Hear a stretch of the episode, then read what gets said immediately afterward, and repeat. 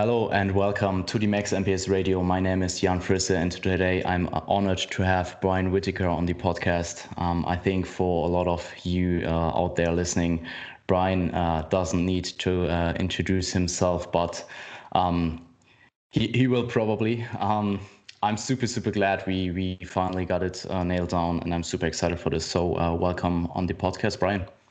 Jan, thanks for having me. It's, uh, it's an honor to be here. I see you've got some some pretty amazing guests in the past, so I'm, I'm happy to uh, be able to join them. Thank you. So um, before we actually start, could you just give us a brief introduction, who you are and what you do and what you did? sure. So as you kind of uh, suggested there, I haven't been uh, competitive for a while, uh, but uh, my bodybuilding start began around 2003, I think was my first show and it was just a local show in where, where I was living at the time. And I became a professional natural bodybuilder in 2005, and then started competing with the WNBF mostly in 2006. And then that kind of culminated in my last show, which was 2015. And so during that time, I think I competed at WNBF Worlds maybe seven, eight times, and came away with uh, six lightweight class wins at Worlds, and I also managed to win the Yorton Cup uh, in 2015. I think I'm still the only person who won the Yorton Cup and uh, WNBF Worlds in the same year. Uh, I'm pretty sure, yeah. and so that's kind of my, my claim to fame. And I'm sure we can we can talk about what I've been up to since 2015. I still still love to train. Never uh, have officially retired, so you never know. Um, but we can we can get into all that. So you know, mostly uh, that's I'm a natural competitive bodybuilder. Have, have been competing at a, an elite level for a while, and uh, in my in the in the real world, I'm a professor of economics at Oklahoma State University, which is kind of the middle of the middle of the country over here in the U.S. And I've got uh, three young kids uh, that that have just kind of heard stories of me bodybuilding and never really have, have seen that. Uh, well, they were I mean they were like one when I when I last competed. So I kind of like to be able to, to show them a give them another run and show them what it's really like to be around a competitive bodybuilder. But I don't know. We'll, we'll see if, if that'll happen. But again, thanks for having me. Yeah, I think a lot of people would love to see you back. So um, before we actually dive into your competitive um, I, I, would say a little bit over a decade. Um, I would like to hear a little bit about your uh, how's life going uh, nowadays in terms of like bodybuilding. Um, how's your injury going? I, I'm, I'm, I think you were injured, and do you actually plan to come back uh, to the stage at some point? Yeah. So again, I said my my last uh, competition season was 2015 and that was i mean i accomplished honestly everything i had hoped to, to do during that year and in the mm-hmm. years following that I knew I wouldn't compete the next year, but um, it turned out in 2016 and 2017 is when I really my injuries really started to add up. And essentially, what happened was I've been very bow-legged my whole life, and so when you get to be my age, which I'm you know mid 40s now, um, I had been walking around on bow-legged knee joints for mm-hmm. my entire life, and I basically wore away all the cartilage in uh, on the interior of both of my knees and so I was I couldn't I could barely you know walk across the street without limping. And so what I ended up doing, and I had these surgeries in 2017 and the other one in 2018. I went to a specialist, and he basically sawed my leg in half. He sawed my my leg my leg, and then opened it up with a little. They stuck a little um, jam in there and, and opened it up so that I'm no longer bow-legged. Now I have straight legs. And uh, I mean, one of the first questions I asked the doctor was, can I can I squat again after this? And he was like, yeah, you can do that. And so the good news is, I mean, it's not great, obviously, for a bodybuilder to have both mm-hmm. your legs broken. I was on crutches for, uh, you know, it was basically almost, well, it was eight weeks completely on crutches, and then a total of 12 where I could get back to, to some kind of training after 12 weeks. Um, and so there's obviously a lot of, of atrophy that happens. And when you haven't moved your leg in, in three months, and so I'm finally back to the point where I'm training the way I want to. Uh, training's actually going great right now. And so those were the surgeries that really held me back in 2017, 2018. Since then, I've kind of been getting back on a, on a track, and we can talk about you know who does my training and, and how I'm training now. Uh, but I feel great. This is probably maybe the strongest I've ever been. Um, I haven't uh, committed to a comeback, uh, but there's certainly nothing there now that would that would actively prevent me. I mean, I want to be better than I was when I stepped on stage mm-hmm. last time. I don't want to be a you know some reduced version of myself, and I'm pretty confident at this point that I think I would be. Um, of course, natural bodybuilders aren't going to make you know massive gains, especially when you're mid 40s like me. Uh, but I think I can present a competitive physique at this point, and who knows? Maybe maybe I will uh, in the in the next couple of years. So, so do you think um, you you said that you are at your peak strength wise? Do you think it's the same for your physique? Um, it, it's always hard to tell uh, when you're you know when you're not in contest shape. Mm-hmm. Um, but I, I, do think so. I think uh, you know Pretty when cool. I look right now, I think I'm I'm very competitive with what I what my off season form looked like in in the years leading up to, to my uh, competitive uh, seasons where I did well. Um, you know, I was uh, kind of worried about loss of, of quad size when I had those surgeries, and I did atrophy quite a bit. But mm-hmm. um, my strength's come back, my my sweep has come back, so I'm pretty confident that they're they're not going to hold me back.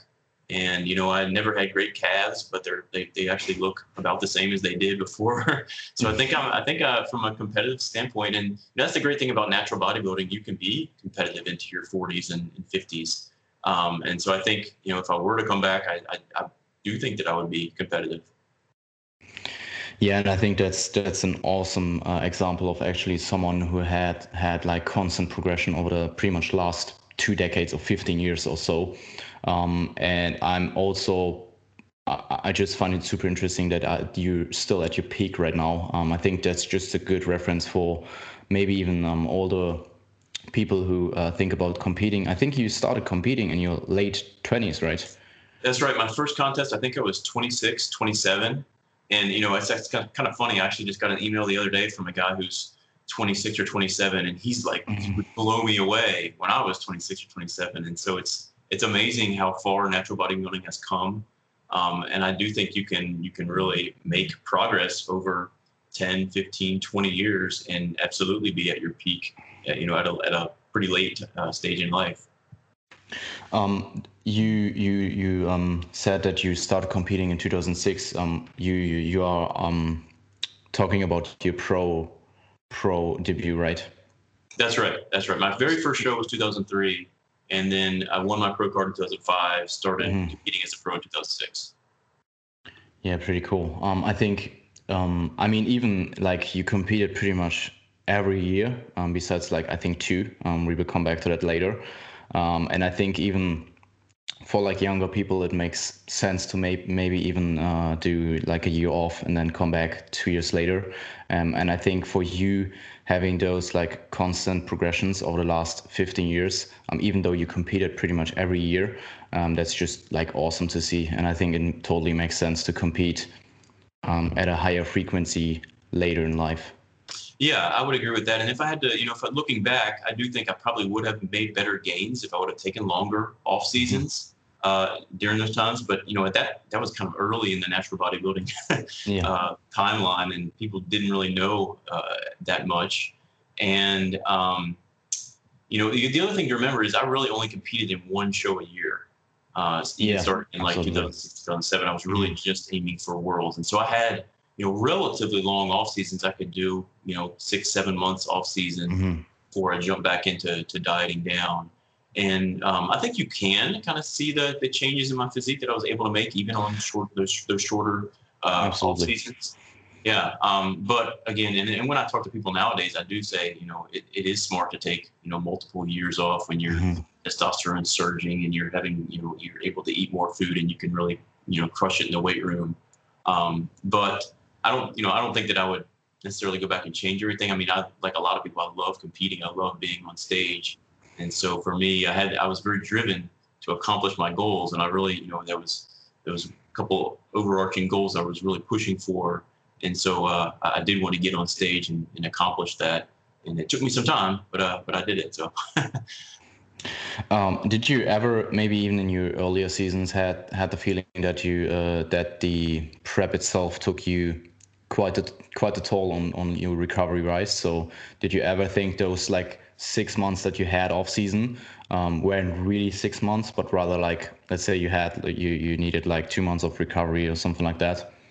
Yeah, absolutely. And you know, I, mm-hmm. I probably got to that point when I was closer to you know maybe like 2008, 2009, and then you know, if you look at those pictures, that's when I really started to, to die down to what I would call true contest shape.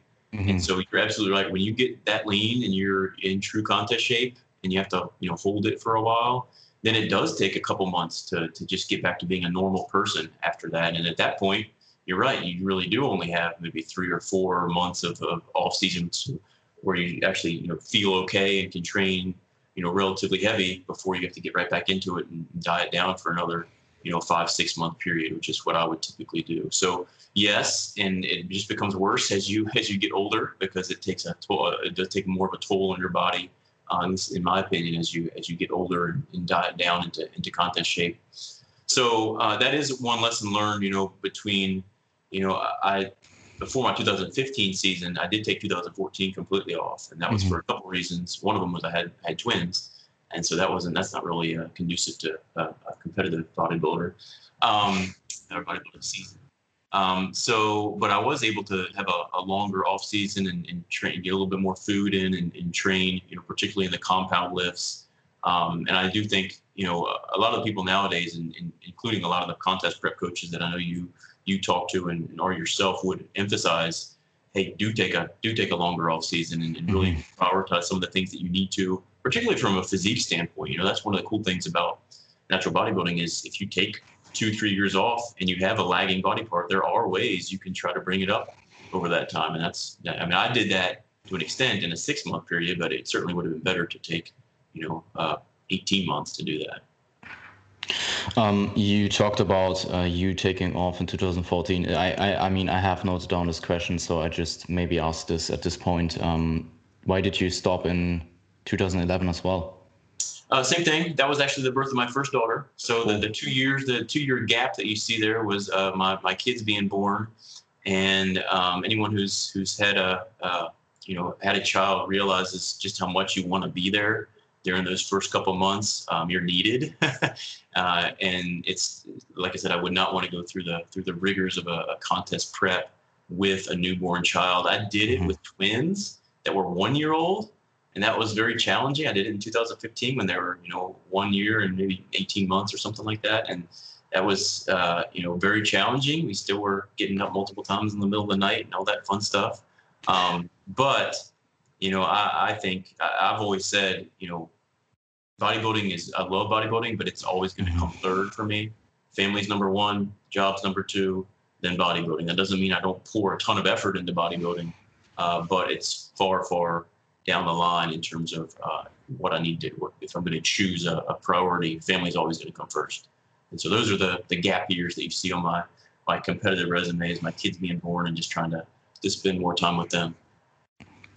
Yeah, I actually thought about uh, talking to you about um, balance in bodybuilding, but um, I think there's a great podcast with uh, Eric Helms and Omar Isuf um, out there um, with you talking about that stuff. So if there's anybody uh, interested in uh, hearing you talk about um, how you uh, kind of like balanced those three things in 2015 and had your most successful year, I would say, at least competitive uh, title wise.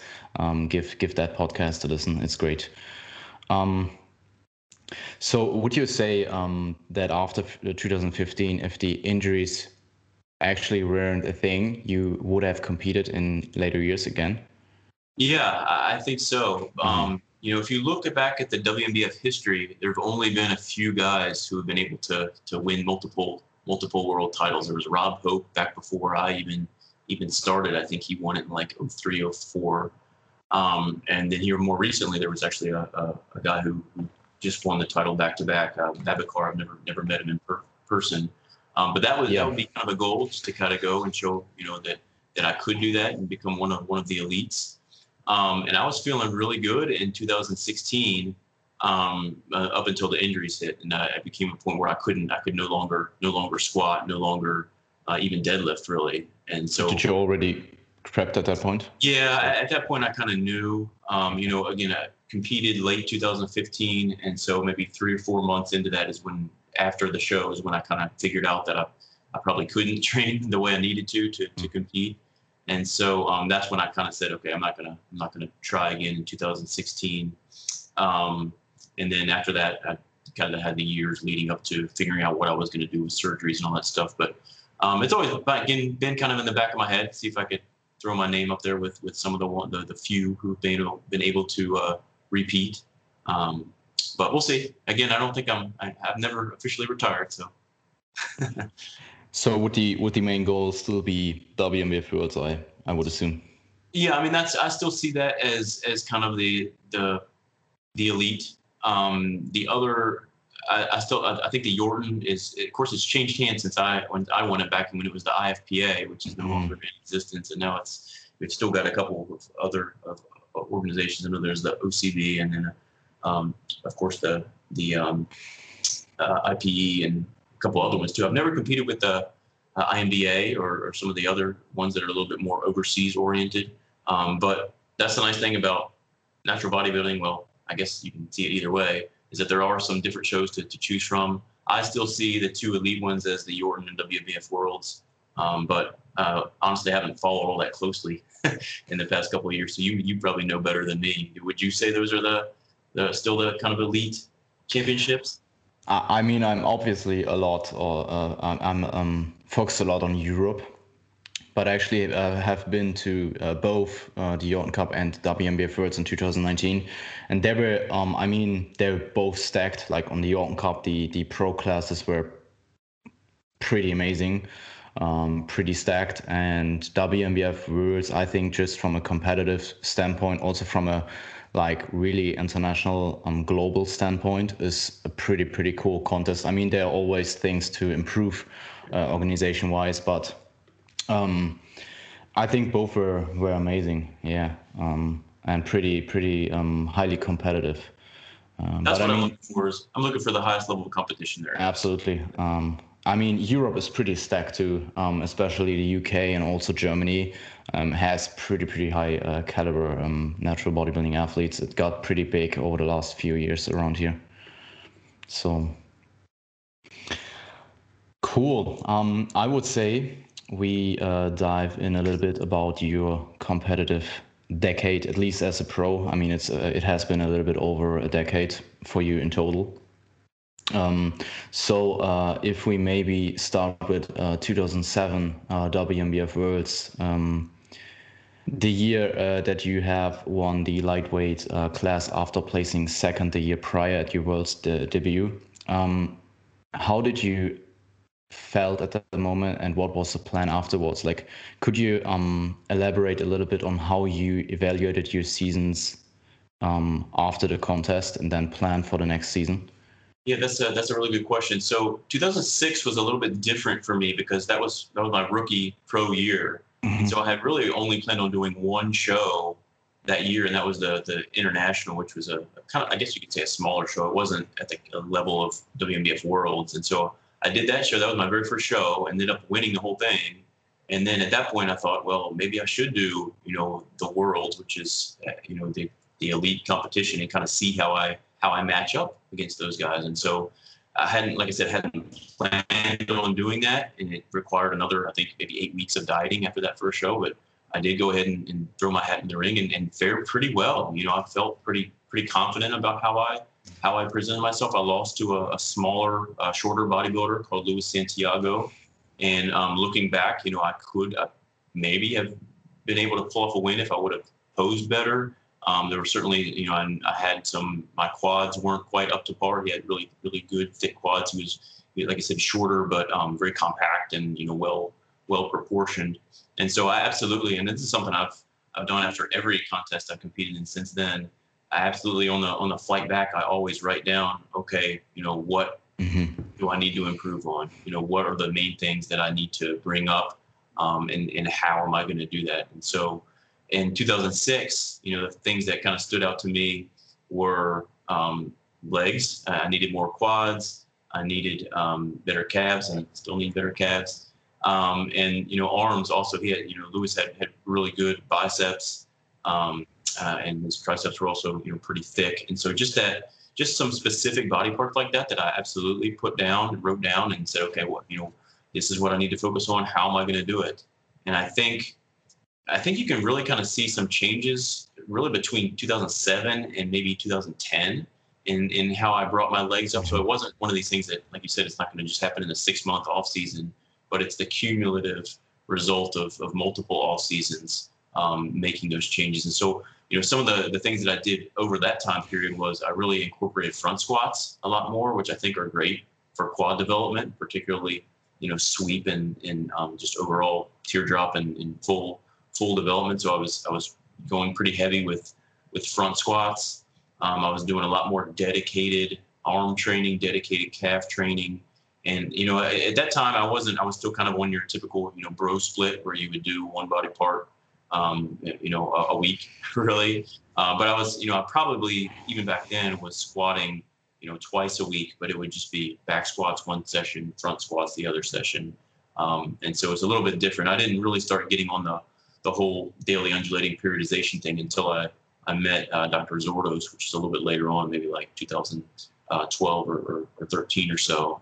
Mm-hmm. Um, but you know, even back then, you know, you can pro- you could prioritize just by throwing a little bit more volume at things, and that's what I was kind of doing back then. Back before we had all these wonderful uh, peer-reviewed studies looking at comparing all the different ways of periodizing and, and uh, uh, hypertrophy focused routines and that kind of stuff. But um, yeah, you know, it was just a lot more kind of, like I said, bro logic of what's lagging. Uh, what are some what are some ways I think I could could try to improve? And, and like I said, a lot of it was just more intensity, more volume, um, more dedicated training sessions just for that particular body part. Uh, but again, that was a little bit pre kind of this revolution that we've seen in the in the industry in the past couple years. Yeah, yeah. I mean, I, I think even though your training at that point, maybe from a from today's standpoint, uh, was a little bit outdated. Um, I think just your thought process post season to to really think about what you have to improve to get better um, is something to uh, really uh, write down. Um, if you plan to get better from season to season, I really really like that. So. Um, I mean, this is probably a stupid question, but did the did the loss in um, 2000 i think it was 2006 right? Did the loss drive you? Well absolutely. That's i actually wrote an article about this sometime i'll see if i can dig it up. The, yeah. the biggest driver in my bodybuilding career is failure. Mm-hmm. um, and you can look at my my you know contest results and say oh well he won worlds you know he's won his class a lot. That was i still viewed that as a failure. I never won that overall. It took me 10 years to win mm. to accomplish my goal and every time I didn't, I mean, so, you know, essentially after that first time to try at Worlds in 2006, I came away and saying my goal is to win the overall title at Worlds. And I tried in seven, tried in eight, tried in nine, tried in 10, tried in 13. Um, and every time that I didn't accomplish that goal, it was a failure. Even though, you know, people would say, oh, you won your class, you know, five times. That wasn't the goal. And mm-hmm. so I, I absolutely think failure should be a driver for people competing. And some people might say, "Oh, well, you're getting a negative mindset. You know, you're you're putting yourself down." Um, I see, I can see that, but it absolutely, for me, it lit a fire under me and just pushed me even harder. So it, I think it, a lot of that depends on your mindset. If you're one of those people that can get looped into this thing of, "Oh, I didn't accomplish my goals, and I'm really feeling bad about myself," and the more I think about that failure, it's just going to make me more depressed. Then probably don't dwell on it but if you're like me, it, you just use it as motivation. And mm-hmm. I, honestly, I do that in my in my professional life too. If I if I submit a paper somewhere and it gets rejected, that motivates me to do better the next time. You know, yeah. if I try a technique in the classroom and and the students didn't seem to appreciate it, that motivates me to figure out something else that would that works better. And so I, I think failure is the biggest motivator. Uh, for me, it was over the course of my career, and I would I would encourage other listeners. And uh, you know, I, I, would imagine a lot of your your followers are pretty pretty intense people who, who love natural bodybuilding and want to push themselves to the highest level. Absolutely, use that that failure as motivation. You know, I would have pictures of the guy that beat me uh, on my gym locker and, and, think about that as I was getting ready for a for a training session. Um, so, uh, absolutely, I'm, I'm, a huge proponent of using failure as a, as a motivational tool. Yeah, I mean, it's that's something to to adapt in terms of mindset to pretty much everything in life, as you said. Um, I think it's only a failure if you uh, really got put down from it and not stand up again and try try better, try getting better. Yeah, my, um, my kids and I are we're we're big into Star Wars right now, and so one of our biggest quote, one of the quotes we love to to tell about each other is, uh, you know, Yoda says, "The greatest teacher failure is," and so we, you know, that's mm-hmm. That's kind of I try to impress that on them, and you know, when you don't something doesn't go your way, think about what you can learn from it and and use it in the future. So I think that's that's kind of cool. What's your favorite Star Wars episode? Oh, we had debates about this all the time. I'm I'm actually the the first three are, are growing on me. So um, uh, the Attack of the Clones is uh, is, is mm-hmm. pretty is a pretty good one. Um, but we, my kids like uh, like Rey and, and Finn and Poe and all those guys. So they they're more they like the the newer ones. Yeah, I think that's that's a generation thing, right? Yeah. I mean, um, I pretty much uh, have grown up uh, with the first three parts, and um, I think two and three were always my favorites. Yeah. Like, although you have this like nostalgia about the initial three, which are like four, five, and six, right. like the the ones that you actually grew up with. Um, I think I was ten when the third part was was releasing. Uh, it was a great movie, and I think yeah. um yeah yeah newer ones are kind of mm, mm, i'm not i'm not the biggest fan let's say. Yeah yeah. Cool. I think that's a common reaction. Um may, maybe it maybe it will change in the future. Um as i said it, it's probably a generation thing so right. let's see. Um, coming back to bodybuilding was so you you said the goal was always to get the oval pro um, world like the, the the pro oval at WNBF World, right? Yeah, that's right. And and back then you could only compete with the WNBF. Mm-hmm. They couldn't. They didn't let you transfer over to other organizations. In fact, that didn't happen until 2015, I think. So I kind of looked into that. Yeah. Um, but I did see that as the goal, and and the other thing that kind of inspired me on that one is, you know, most of the times that I competed, there were three classes at Worlds, and no lightweight had ever won an overall. And so mm-hmm. I kind of wanted to be the first one. Um, and so that was something that's kind of inspired them. Actually, before my time, they said they only had two classes at Worlds, and I think Rob Hope did win the lightweights uh, in the overall a couple times, like I said, 03, 04. Uh, but that was just when there were two classes. And so mm-hmm. I kind of said, as, after they transitioned to three, you know, I'd like to be the first one to do it. Um, and I think I was. So that was something else to, to be proud of. So yeah, was that, was the, was that the did you set that goal at you um, at your pro debut or even like further when you still were an amateur? Uh, no, no. Um, I didn't really know how I was going to fare as when you're an amateur. You know, you can do well as an amateur and still not really realize how you stack up against the best. But that was a good thing for me about actually doing worlds that first year. Even though I didn't win my class, I saw the best athletes in the world. John Harris won worlds that year. I made it. You know, I actually got in contact with him leading up to and, and after that show. He's still a, a good friend of mine. Um, and so I saw how I stacked up against guys like him and, and Brandon Greenwood, you know, they actually took some pictures with me outside and I could study those pictures and see where I was lagging. Um, and I saw that, you know, I actually did hold my own with, with some of the best lightweights. Uh, and so at that point I said, hey, I think I can, you know, if I really dedicate myself to this and, and try to improve on these things, I think I can uh, and not only be competitive in the lightweight class, but potentially, you know, win the whole thing. And so that was my, my goal really after that first shot at Worlds in 2006. And like I said, it took me almost 10 years, but but I did it. Um, a related question before we actually uh, continue on the uh, on on your decade timeline. Um, how and which people did you actually pick to get feedback on for your prep? I think you never have been received nutrition coaching, right? You you always were at, in like at uh, at the beginning of I think 2013 was the year where you started with Dr. Zourdos. Um, and before that, you were pretty much on your own, right? Yeah, or that's did right. you ever receive um, coaching? And and I've honestly pretty much done my diet myself the, the whole time. I, mm-hmm. I did reach out to Layne Norton in, in mm-hmm. 2013 and again in 2015. Um, and like I said, I trained with, with Dr. Zourdos starting around 2013, 14, and they were both, you know, pretty uh, well instrumental and, and extremely helpful as I as I went through my preps. Um, but you know, before that, and even during that time, I you know I've had I have tons of picks leading up to events now, and so I can look at me 15 weeks out, me eight weeks out, and see if I'm behind schedule, on schedule, ahead of schedule, that kind of stuff. So once you have kind of that built up data from prior years, you can kind of know mm-hmm. If you're on track or not, and that was that was very helpful for me. Um, and I'm, you know, I, I probably would argue I'm a pretty easy guy to diet down. I, I follow the same diet, you know, basically every year. I'm a, I'm a traditional, you know, low fat, uh, carb cycling, relatively high protein guy. And so it's not real, I tend to kind of just linearly progress. I don't have sticking points like I know a lot of people do. Um, I just, my body's pretty I, I, know what kind of foods it responds to, and I use those foods, and I just use more or less of them depending on how how lean I, uh, uh, my my my goals are. And so I don't think I'm a particularly hard case that you know would would need a, a, a real expert uh, guru to to bring in. Um, and I kind of like doing it myself. I kind of think that's the cool cool uh, sciency part of, of it.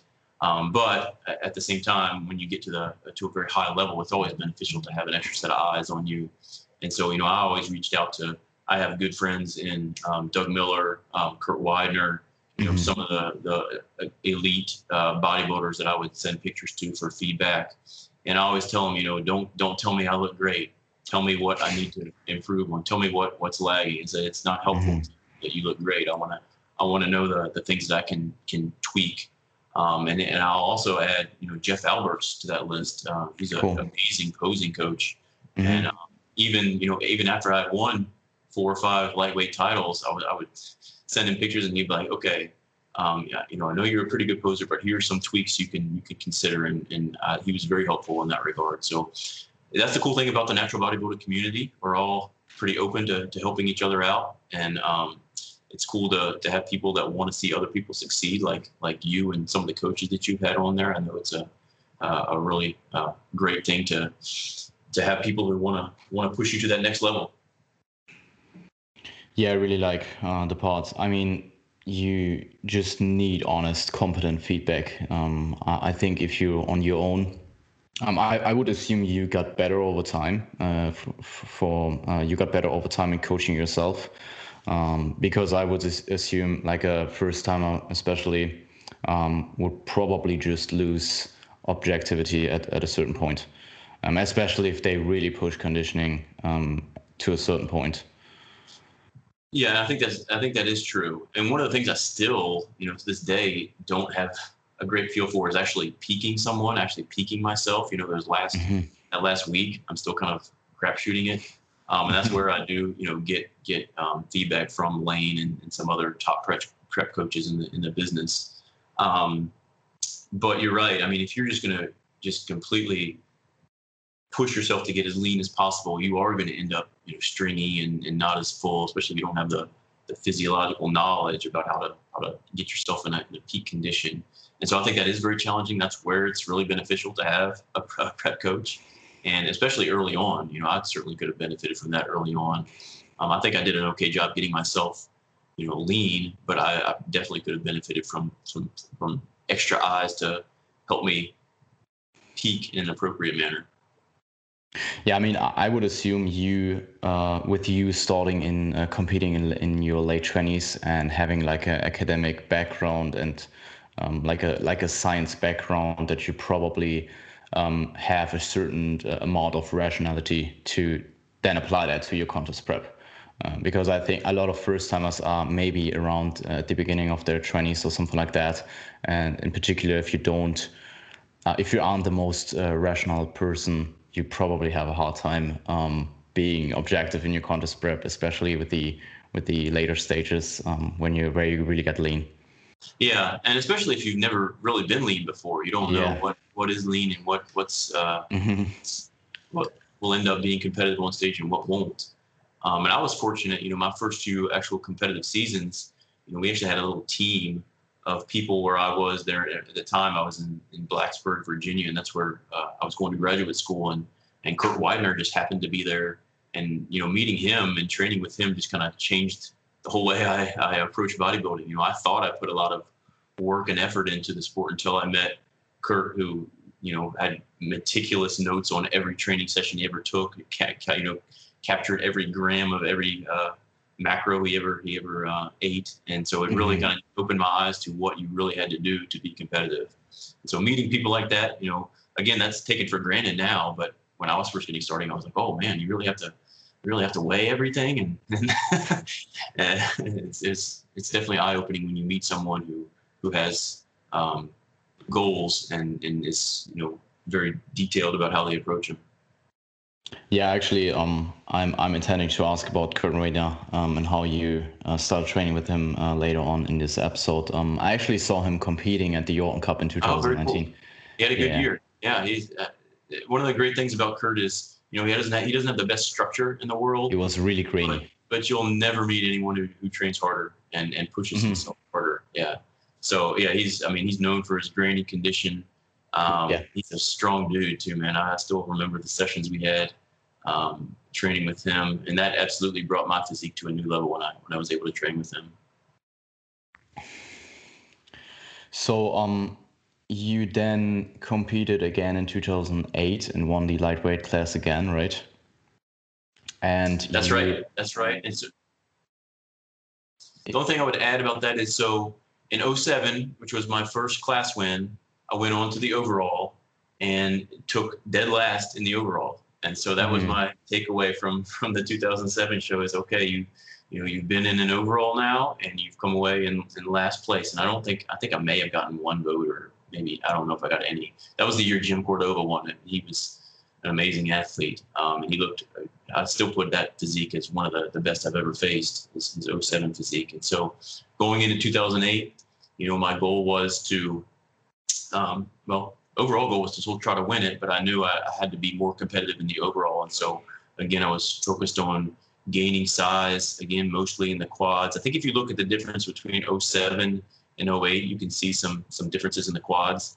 Um, and again, just you know, dialing in that condition uh, from from year to year. I'm, I mean, I'm pretty proud of the fact that I don't think I ever came in off during my my uh, competitive career. I was pretty pretty uh, consistent in how how lean I was on stage. Mm-hmm prided myself on being, you know, uh, one of, if not the most conditioned guy on stage. And also, you know, I think my posing improved over those first couple of years at Worlds. Between 06 and 07 in particular, I think my posing increased pretty significantly. And, and by 08, it was, it was pretty, pretty spot on. So, um, talking about 2009, um, you I actually lost the lightweight class at WNBF Worlds to uh, Shaun Clarida. Um, actually, the only year where you uh, lost it after initially winning it. Um, could you talk a little bit about that year and also how did you feel about him winning the two, uh, 212 Olympia last year? Yeah. So uh, it's such a crazy still, story. It's, it's I am still a little bitter about that 09 loss. I okay. still think I, I, did enough to win. I think if you look at the pictures, um, most people, uh, most uh, objective uh, judging panels well, I should say most. I think some objective judging, judging panels would have would have gone with me over Shaun that year.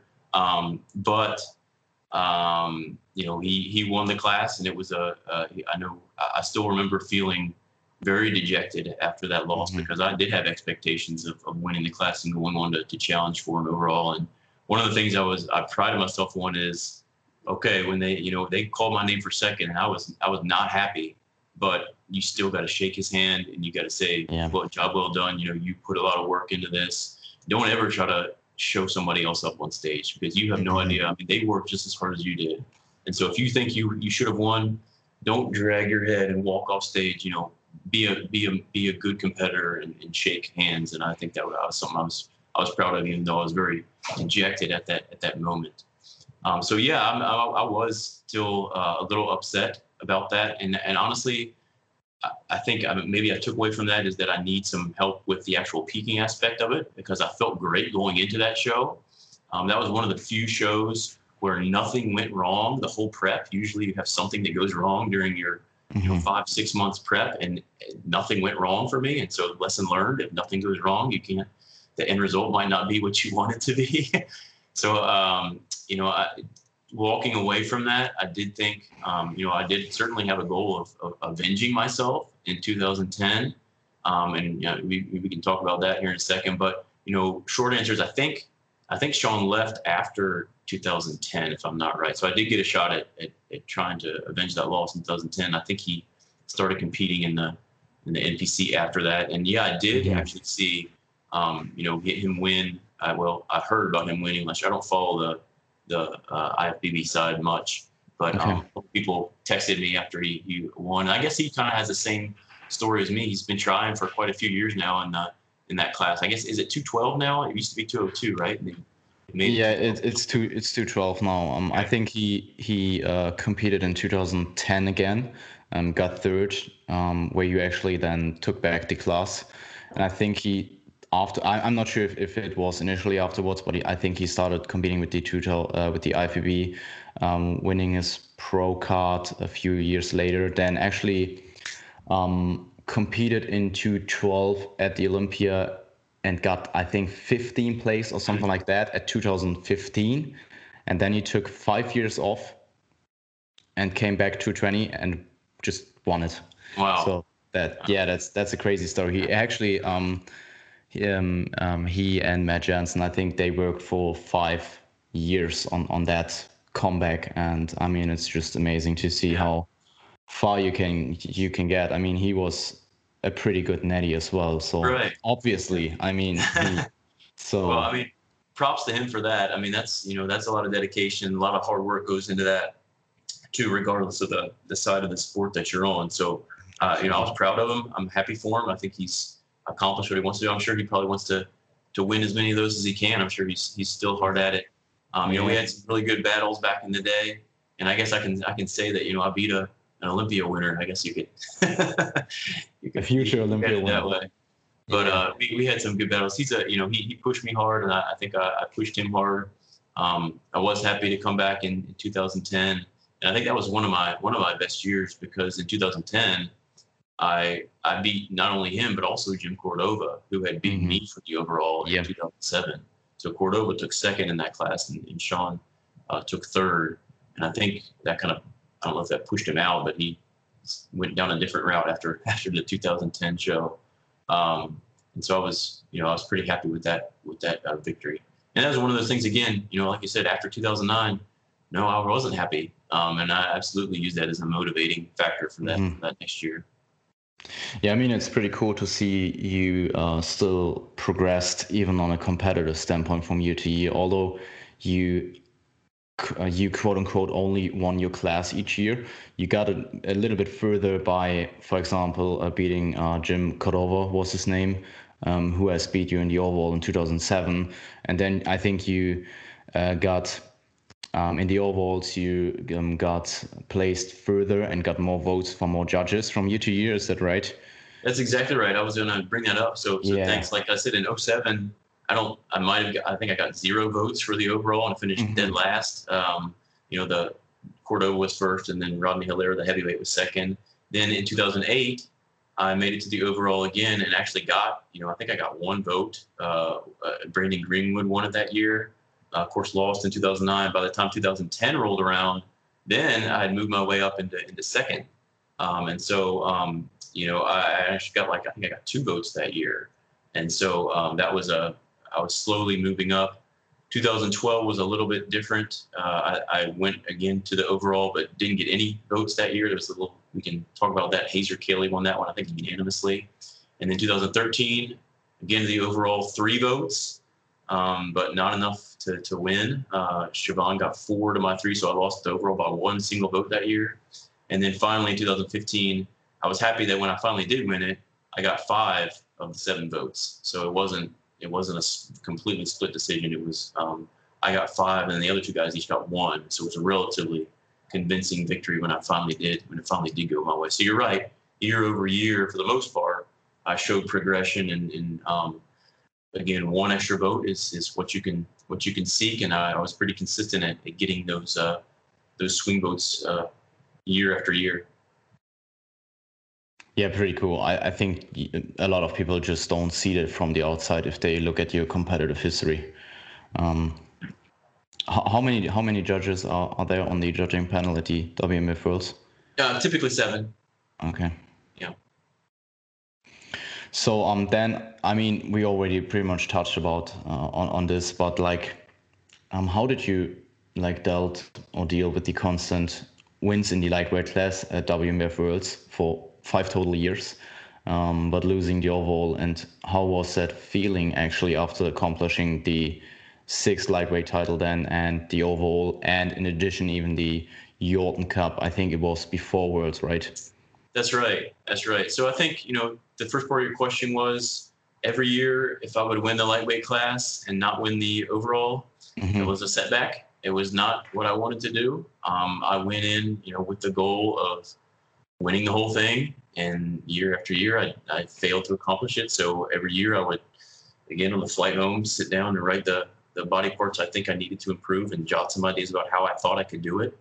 Um, and then, so yeah, you know, the, the key thing going into 2015 is that we now could compete outside of the WNBF. And so I was able to kind of have a few more shows under my belt by the time I got to Worlds in 2015. And, and so I did end up winning the Yorton that year, which I think was like six, uh, five or six weeks uh, in front of Worlds. And so I was mm-hmm. already in true contest shape, you know, six weeks in advance of, of Worlds. And so um, was pretty confident going into that one. Uh, that was actually, I think, one of my lightest weights. is the the year that I ended up winning Worlds. I was, I don't remember the exact weight, but it was it was somewhere in the order of 160 pounds. Um, what was it your so, best conditioning? Yeah, I, I, think so. I think okay. so. If you look at the 2015 condition I was in, it was, um, I think my my best physique in terms of conditioning. I think I might have been a little bit fuller in 2013, um, but from a conditioning standpoint, I don't. I think 2015 was certainly, certain and it, it may have just been those extra seven weeks of of dieting, which were brutal because when you're already in contest shape, holding on for seven, six, seven mm-hmm. weeks is not fun. Um, but I was able to do it, and, and, again had a had a good result. So, you know, short answer was, I mean, it was like a weight was lifted after after they finally, uh, you know, announced announced my name. I think there is some video of that. I think some of the so that some of the UK team actually got some video of that moment, and it was just like elation. You know, it was, it was like I said, literally, you know, ten years of work had paid off. Mm-hmm. Um, so it was a, a really cool feeling. I still remember I didn't sleep, you know, that night or or even the, the next night, and it was just like, okay, I you know, I finally I finally did it. I feel like all this hard work that I put in really really did pay off. It's a great feeling. Um, of course, it's always fun to go out and eat after a contest and you know be with your friends and family and, and that kind of thing. But this was just a little bit different in that it was not just that year but the like you know, like i said the, the 10 years leading up to it that um, and you do put you you know you put in a lot of sacrifice and your family yeah, sacrifices to some extent your yeah your work sacrifices to some extent even though you minimize that um, it's a it's a it was a good feeling to to see all that come to fruition. Yeah absolutely yeah, I would assume. Um, did you actually like? I I would assume you you felt pretty accomplished after that. Um, did there ever like a point where you felt empty afterwards because you just reached your goal? That's and a good question. Kind of, because yeah. there wasn't really something afterwards. Yeah, that's a really good question. And you know, honestly, I don't remember feeling that emptiness. I remember feeling satisfaction. Mm-hmm. Um, and I, I, can't say that I, even to this day, I don't feel like something is missing. I feel like I, I did everything that I set out to do. And it just feels, it feels good. It doesn't feel like, well, I mean, I still, I missed the stage. I, I still think maybe there's a chance I would, I would get back there, but it's not because there's some kind of hole there. It's because I, I want to push it again and kind of show again my kids what it's, what it's like to really push for, for your goals. Um, so I didn't feel like after I accomplished everything that, oh no, what's next? Um, you know, I still think, you know, if I were to come back, I would have a goal of, of being one of the few that's, that has been able to, to repeat. Um, but that, that I, I have heard that that could be that was an issue for somebody. Maybe it's I think this might have been more of an issue for the guys that accomplished it earlier. Mm-hmm. So if you think of like, I mean, Gwiazdecki when he won his world title, he won it like on his first time at Worlds.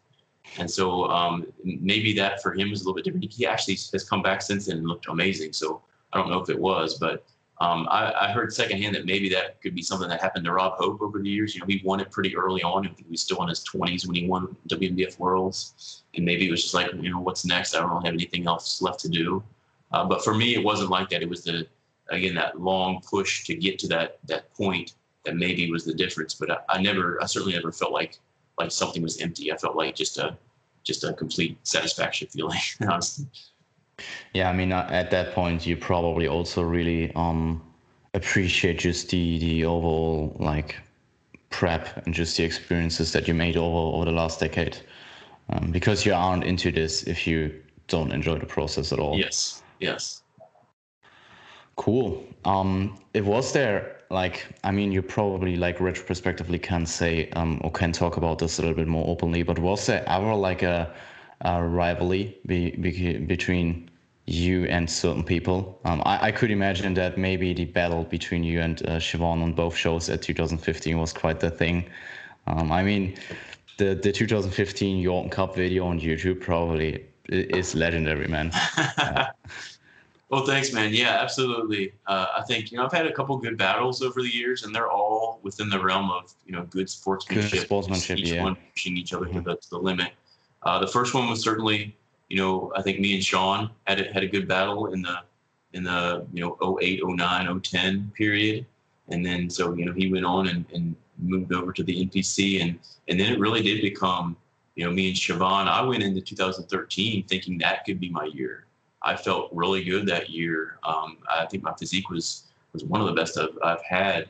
Um, I was a little little fuller that year, and I, I went into the, the worlds thinking that I could very well win it.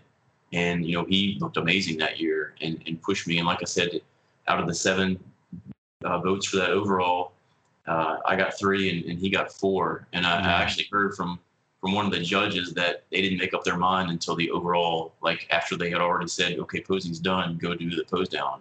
And so they didn't, you know, they weren't, they actually hadn't made their decision until literally the last second. And so that was just a gut punch to, to think that I was, um, you know, that close. And Mhm. again, he ended up winning it. Um, can't fault the decision. Again, I think a different panel could have gone with me and there wouldn't have been uh, much controversy. Uh, but that did absolutely set the stage for uh, me coming back in 2015 and again trying to uh, avenge that loss. Um, I think, if I'm not correct, mis, uh, incorrect here, I think in 2014 he tried to come back and defend his title and actually lost it to, to Cleveland Thomas. And so by the time 2015 rolled around, the people who were in that overall were the last two winners, Cleveland and Siobhan, and then me. And so I, I ended up beating the last two uh, world's winners in that overall, which was which was pretty cool. So I always want to beat, you know, uh, go up against the best, and those two were certainly certainly some of the best. So Siobhan's a good guy, man. I've I've had uh, you know nothing but good things to say about him. He absolutely is a, a legend in, in natural bodybuilding. Um, amazing structure. Um, he's actually come a long way in his posing. If you look at some of his posing back in like 06, 07, it was really bad, frankly. But he's come a, a long way, and he's absolutely dialed his diet in, gotten more conditioned over time. You know, just amazing uh, muscle bellies. Uh, certainly will be a, a, lot larger than, than I'll ever be on stage. Um, but I tried to, you know, compete in my own way, and that was through, um, you know, just condition, posing, um, trying to, to look as big as I as I possibly could. I knew he beat me in some poses, and I knew I could beat him in some poses, and so I tried to to minimize my disadvantages in the poses I thought I was probably going to lose, and to look as good as I possibly could in the poses I thought I was going to win. And so it really is, you know, at that, at that level, I kind of knew if you wanted to go through a, a shot by shot comparison, um, what I should do in each one to try to, to look my best and, and uh, against him and, and, and really, you know, kind of hopefully throw the judge's weight behind the shots that I thought were, were more advantageous to me. So it really is, you know, it kind of, you can think of bodybuilding from a, a broader perspective of, you know, who has the best physique, but it really can be a, a shot by shot thing and looking at individual muscle Mhm. groups on each on each comparison shot. And so it's it can be pretty detailed when you when you get down to the nuts and bolts. Yeah, absolutely. I I- I think just rivalry in general makes the sport even more interesting. Um, as I mean, obviously within the the realms of good sportsmanship, as said. Um, and, and that that was also what I um what I remember. Uh, it was like on 2019 Yorton Cup. It was the pros backstage. They were all super friendly and great sportsmanship. They were all pretty connected and stuff like that. So um, I think Siobhan even competed there as well. Um, I think so. Yeah. Yeah, he did. He did, if I remember correctly. And and uh, I think Kurt ended up taking second in his class. And I think he he beat Siobhan in that class. So uh, he, I was proud of him for that. Um, but yeah, I love that about natural bodybuilding. I've never been to a natural bodybuilding show where the guys are jerks. They're all know uh, mm-hmm. how hard it is to get into contest shape, especially at the elite level like that. And and I don't again, I've not been to many NPC or, or any IFBB shows, but I've heard that's not the case. That the guys are kind of you know uh, into their own world and not really friendly and want to do their mm-hmm. thing, not interact with other people. But that's one of the things I love about and miss, uh, frankly, about the the um, natural bodybuilding world and the WNBF in particular.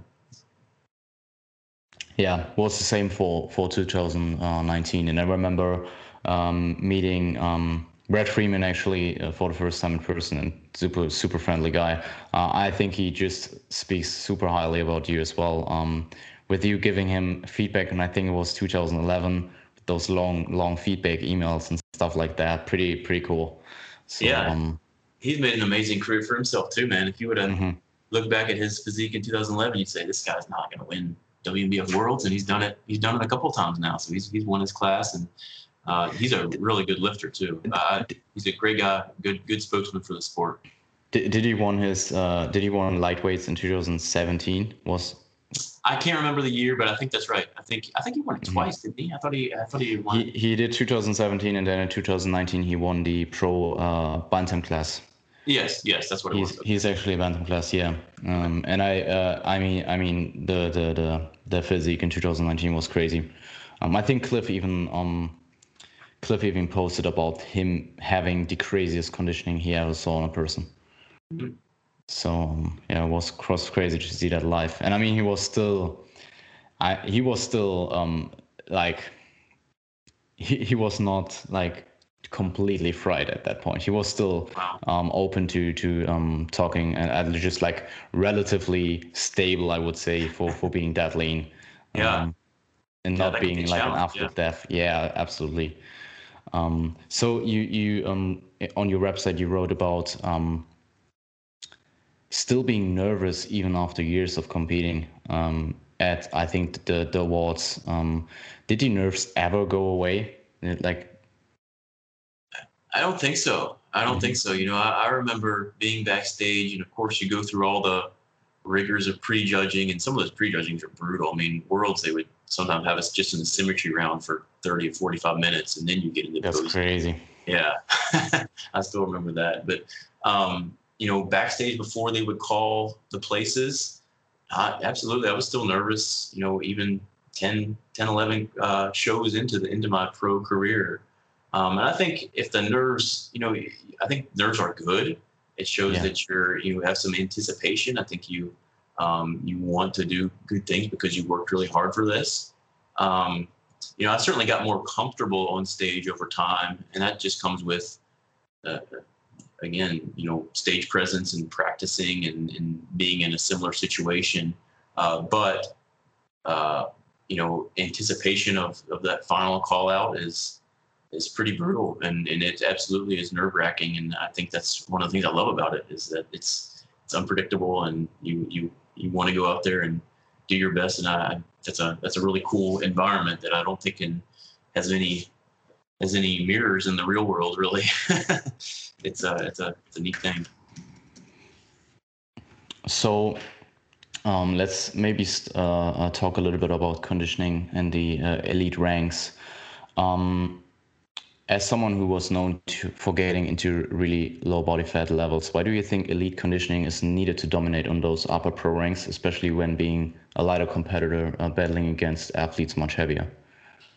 Yeah. So again, you know, as a lightweight competitor, that was the the really way that I, I had to stand out. I'm not going to out muscle a guy who's like Siobhan and is 180, you know, or even the Gazdeckis with 200 plus pounds of muscle um, I had to be well proportioned. I had to be uh, leaner than them to, to get marks uh, from the judges. And so it was one of those things where I knew that was my competitive advantage, and I had to push the, the envelope mm-hmm. to make sure I was going to be as lean as possible and, and just stand out in that way.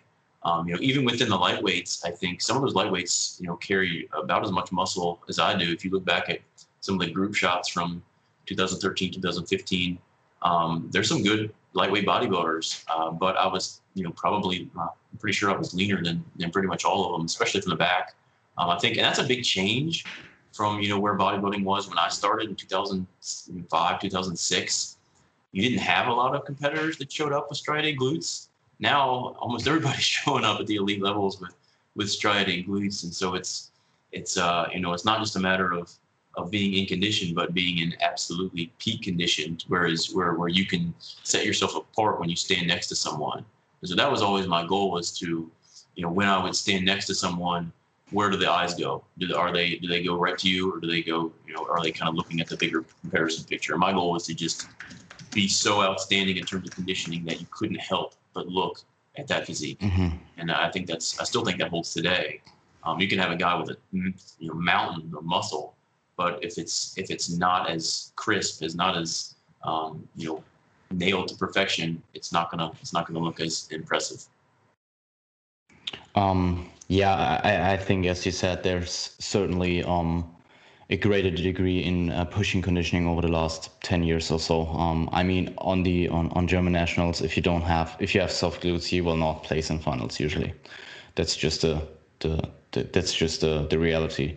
Um, do you think there's a certain do you think there's a point where you just um because there's there's a uh, I have seen a pushback in the natural scene in the last year or two or something like that, where people um, tend to go against pushing conditioning as hard and um, um, arguing against over dieting to a degree where you only are dieting for glutes and rather um, substantially um, got a less good physique at the end just for the sake of the last, let's say, percent or two of conditioning. Um, do you think that there there's such a thing, and do you ever experience it in the in your competitive career, even with other athletes? Um, the only thing I can say about that is I see the point if it becomes a thing where your your fullness suffers. So if you're dieting to the point where you look stringy on stage, and you know I have seen some competitors that are that are in great condition but just look stringy and they frankly don't have enough muscle. I think mm-hmm. that is is a bad look. Um, I, I, do think you know I, I don't necessarily agree with this whole pushback against conditioning. I think conditioning still wins shows but you've got to have enough muscle and you've got to have uh, the right mm-hmm. peaking strategy to bring out fullness. Um, and so I think that's where having a, a, a coach is a huge benefit. Um, and so I, I, can't say, you know, the, the one show I might point to where that happened to me is, is the 09 show where I, I lost to, uh, to Shaun. You know, I thought my condition was there, but we made the mistake of doing like a, a you know, like a four hour photo shoot the day before Worlds that year and so that absolutely impacted You even my, trained legs right? Yeah, yeah, yeah. And so that that absolutely impacted the way i looked on stage and i didn't have a good mm. feel for how that would happen. I looked a little stringy um, you know not like a, i probably wanted to but um, so I, I, I don't think i would push back against the idea that you need to be absolutely in peak condition um, and I, I, do think people should continue to push to, to be the, the, the most conditioned athlete on stage but just as part of a broader strategy, you don't want to come in. You know, if you're a if you're a 16 year old dieting down to striated glutes, you're probably not going to have a lot of muscle. You know, mm-hmm. I certainly yeah. didn't when I was when I was 16 year old. So think about it as in terms of a, a longer progression, and you know, yeah. you need to have enough muscle to look impressive on stage. Uh, for a natural athlete, that's probably not going to happen until you're at least in your in your 20s. Um, and uh, again, so I, I probably push back uh, against that against that frame of thinking because uh, I did kind of hang my hat on conditioning, and I, I, I would be hesitant to not push as hard and say, well, I just want to look the the overall, uh, you know, physique might look a little bit better if I had another, you know, couple pounds of of uh, extra weight distributed somewhere, but not quite as as uh, conditioned. I don't think it would look as impressive on me. Um, it may be true for other competitors, but again, my my strong suit was just being able to get lean and and showing uh showing that condition off. And so I that I would kind of say I'm still gonna if I were to compete again, I would probably still do the same thing. yeah, I mean, I mean, it's totally, uh, it's it's definitely an individual case where you are like the elite in the sport and you competed for a decade. And as you said, you a 16 year old would probably not have like super striated glutes. And I think for a lot of like first timer, they have that picture of like Brian Whitacre or Brad Freeman um, or Ben Howard or someone someone like that in their mind, and they want to push as hard conditioning wise, and they just probably look up looking worse um, because you will. I mean, as a first timer, you will not look like one of the name guys, obviously. but I mean, it's it's like super important to to understand that those three names all had like years and years and years of co- competitive history under their belt. So um, I, I, I wrote a post about um, first time conditioning, and I wrote the that um, I actually wrote the piece that you will probably not look like a Brian Whitacre in your face. so um, yeah, I think I think that's that's a great um, great answer, and I think overall you should aim for the best look, not for being the lightest or losing the most weight or whatever. Um, and if that means especially maybe for for a competitor who ha, uh, who have who has not that much muscle mass to maybe not lose lose those last one to two kgs maybe come out a little bit fuller but like overall better look um, especially in the earlier season. Um, that's probably a good trade-off. I mean I, I I I get the point but I also understand uh, you your case. Um, and I actually um, argued or not argued but I like um, texted with a few other pros um, and they pretty much all agree with your with your stance as well. Yeah, the only thing I would say about that, so I think it's a little bit different if you're talking about the elite pro level versus someone in their first couple shows. I, I agree with you if it's someone in their first couple shows where you're pushing for the best overall look, but to get to that elite mm-hmm. pro level, it, it, you're always going to have to nail the yeah. condition. You're always going to have to be at your at your peak condition. Yeah, I agree. And I mean, in Europe, it's even like you can even um, because in Europe you don't have that many pros. You don't really have like a pro league.